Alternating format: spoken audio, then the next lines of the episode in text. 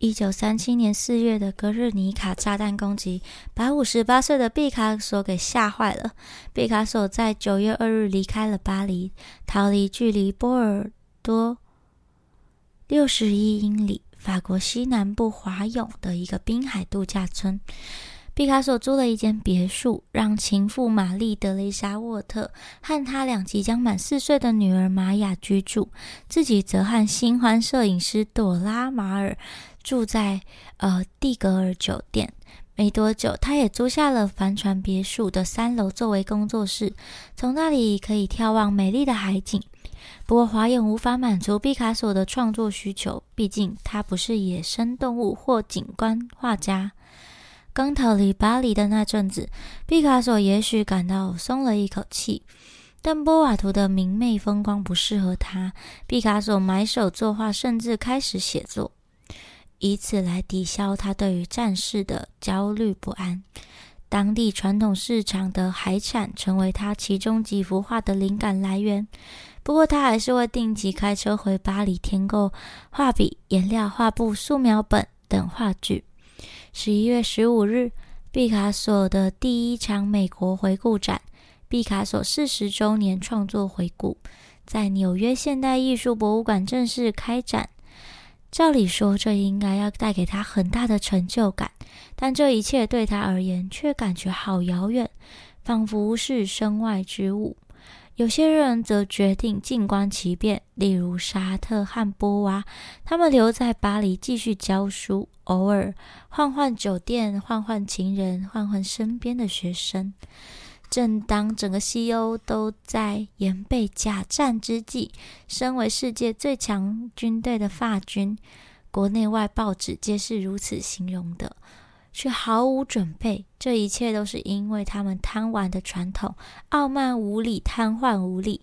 当时有个人亲眼见证了这一切，清楚记录下一个法国士兵一蹶不振的士气。法军高层的全盘失败，着重在。马奇诺防线以及攻不破之阿登林区的疯狂战略，以及法国资产阶级与劳工阶级的幻想泡泡世界当中，马克布洛克是一战退役的军人，也是巴黎索邦大学的中世纪历史教授，年鉴学派的创始者。一九三九年。五十三岁的布洛克自愿从军报效国家。法军高阶军官的无能以及对于时代的不适应，并非法国陨落的唯一原因。布洛克在《诡异的败仗》一书当中提到，但要达到布洛克，要到布洛克过世以后呢？这本书才在一九四六年出版。法国政府政呃政党。给国民一堆空泛的信心喊话，让人以为法国不可能打败仗，但实际上法军却不敢正面迎击希特勒，这使得法国国民无法看清残酷的真实真相。布洛克认为，哦，工人阶级持守的非战主义太过懦弱，而资产阶级只贪图生活当中让自己舒服的各种享乐。马克·布洛克笔下记载了法国全国的士气崩解，而导演尚·雷诺瓦数月前也在他的电影《游戏规则》中描绘了法国精英令人难以忍受之情，他们发自内心对这一切漠不关心。沙特和波娃亦是如此。居住在巴黎的移民，特别是亚瑟·科斯勒。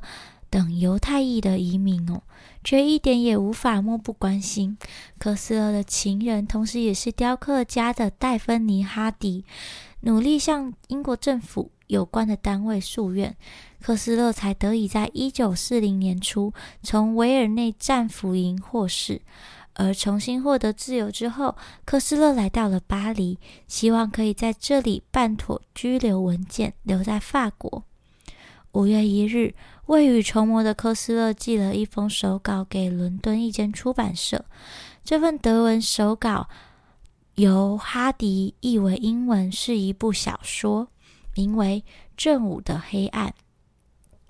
故事内容由一名老布尔什维克党员因叛变之罪而受审，审判的他正是他当初呃，审判他的正是他当初帮忙创建的政府。在巴黎的日子，科斯勒到处借住在不同的朋友家中，其中一位友人正是知名的莎士比亚书店的老板，五十三岁的西尔维亚·毕奇。书店在巴黎六区奥德翁路十二号。好，跳一下来到大灾难。其实我觉得我好像选太多了，之后我就会改进。在一九四零年五月十日的清晨，战争进入了一个新的阶段。有些人用婉转说法来表示这一阶段的战争：德国坦克驶进比利时，法国战役正式展开。然而，法国各报社的头条新闻竟是伦敦政府的危机。这危机最后也让丘吉尔取得权力。破晓时分，空袭警报响起，惊动了这个从八月前假战第一周开始就再也没听过晨间警报的城市。圆润、开朗、过重的李柏林是纽约客特派记者，他来接替同事珍妮弗兰的职务。之前讲过，李柏林从法国国家图书馆对面的卢浮瓦广场饭店房间向往窗外眺望。和他同步看着窗外的，还有他的法国邻居们。这些人窗户大开，在公寓一格格窗框内看着外面的动静。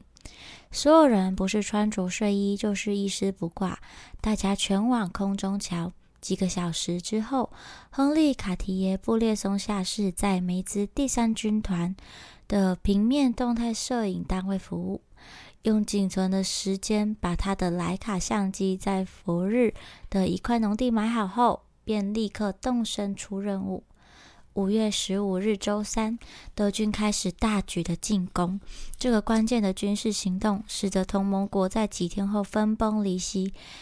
山缪贝卡特自愿开救护车协助战士。虽说爱尔兰是二战中立国，但贝克特想效法其他国外。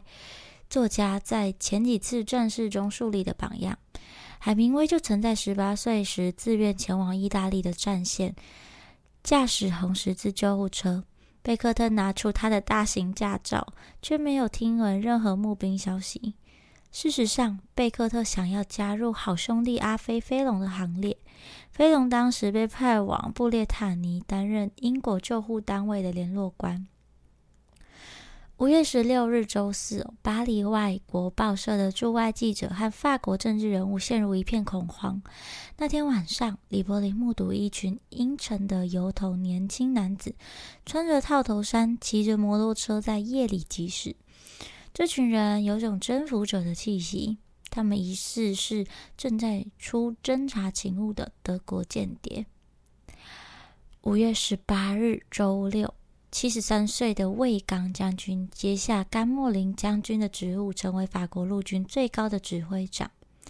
而八十四岁的马歇尔·贝当则受邀从政。虽然两号人物都是右翼大佬、保皇派虔诚的天主教徒，也都反对议会政治，但是他俩在军事行动的策略上却是互相互扯后腿。李柏林向美国读者这样形容这两位人物：贝当。能想出最大胆的计划，只有逐步撤退；而魏刚则认为必须锲而不舍的进攻。接下来，五月二十一日周日周二，法国总理保罗雷诺向参议院宣布，德军已经入侵法国北部的阿哈斯，法国岌岌可危。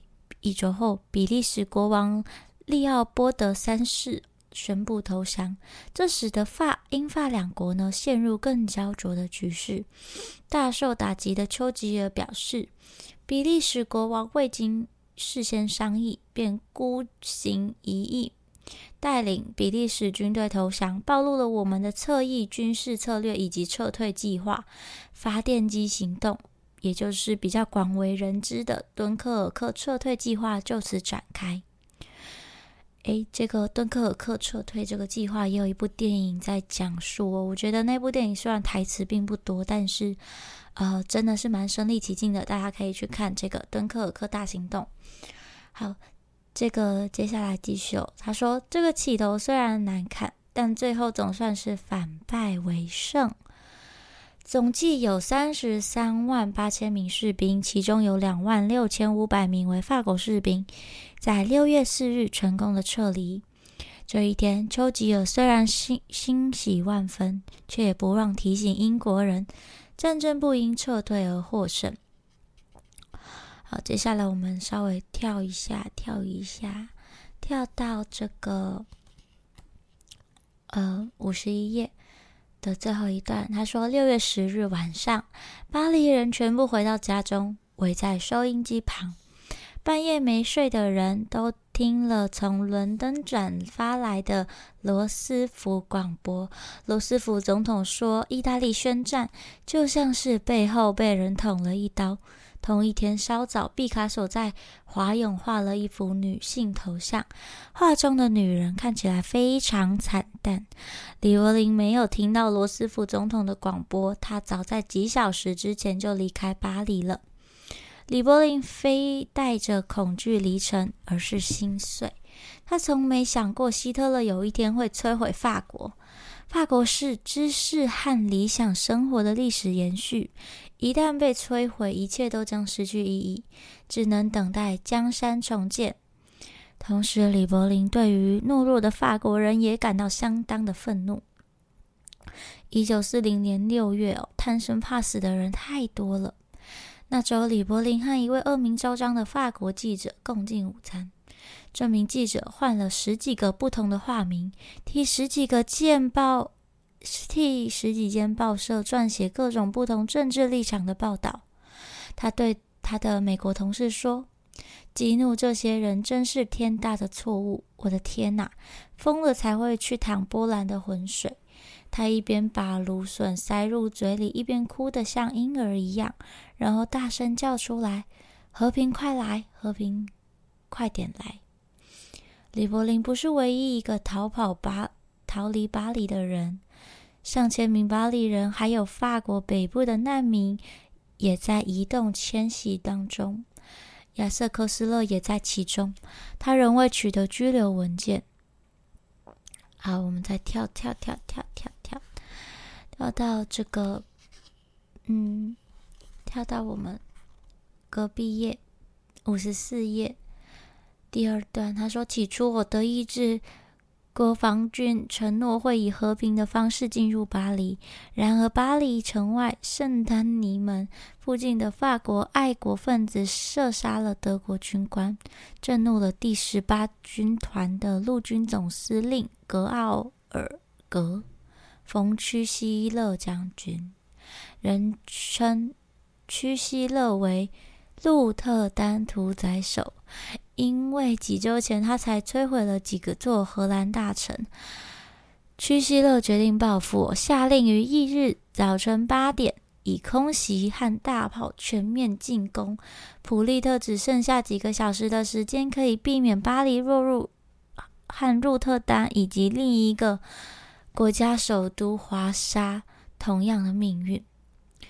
普利特成功说服两位法国官员哦，于巴黎北方二十英里处的埃库昂与德国代表进行谈话，协商德军进驻巴黎之条件。屈希勒签署协议文件后，便下令取消轰炸巴黎的行动。美国人拯救了光明之城，虽然巴黎最后免于野蛮纳粹之摧残，城内大片的空地却也被鸽子。给占据了哦，巴黎真的超级多鸽子。好，在一片死寂之中呢，鸽子的咕咕叫声震着寥寥无几的巴黎居民的耳膜。城内墙上贴着宣传海报，呼吁两百八十万名居民留在巴黎。但是已经没有几个人能看到这些海报了。六月十四日的破晓时分哦，西尔维亚、毕奇和。阿德里安娜·莫尼耶从他们的小窗户往奥德翁十字路看，只见德军路德国陆军卡车从圣日耳曼大道轰隆隆的驶来，德国入侵巴黎了。前一秒还不见人机，下一秒巴黎境内就已经被德国淹没。前一秒沙特还是巴黎的哲学老师，博斯还是他的学生，下一秒沙特和卡耶卡提耶布列松就一起成了战俘，小波则身受重伤。最后一个单元，无木之城。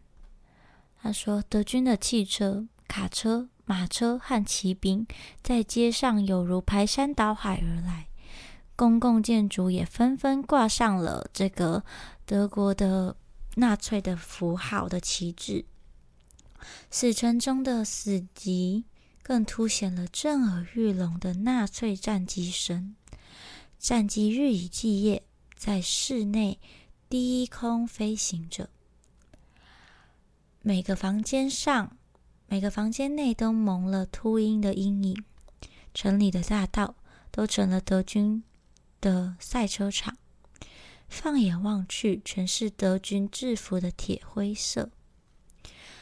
巴黎居民眼神空洞的看着这群德国人，德国人起初感到一头雾水，觉得自己被无视了。好像他们都是透明人一样。没过多久，德国便开始称巴黎为“无木之城”。德国人才刚入城，巴黎精神便立刻荡然无存。德军把巴黎和巴黎居民都变成了石头。法国作者维雷里拉赫伯乔伊斯《尤利西斯》书中内心独白的灵感来源。在维奇接应了贝克特，还给他了一些现金。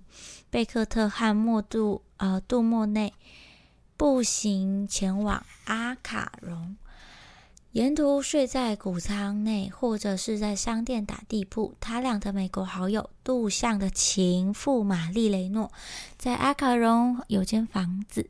贝克特和杜莫内原本。希望能在他家留宿几晚，但他们发现雷诺的家人满为患。古古根汉以及其他一些朋友都聚集在那里。达利和加拉的别墅也挤满了艺术家和作家。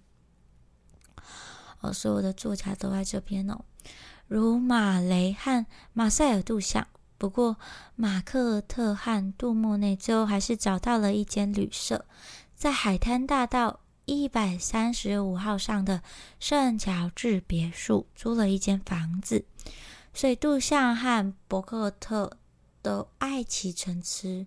他俩大部分的时间都泡在海边的一间咖啡馆内下棋。好，最后这里跳一下。六月二十二日，德法在贡比涅达成停战协议。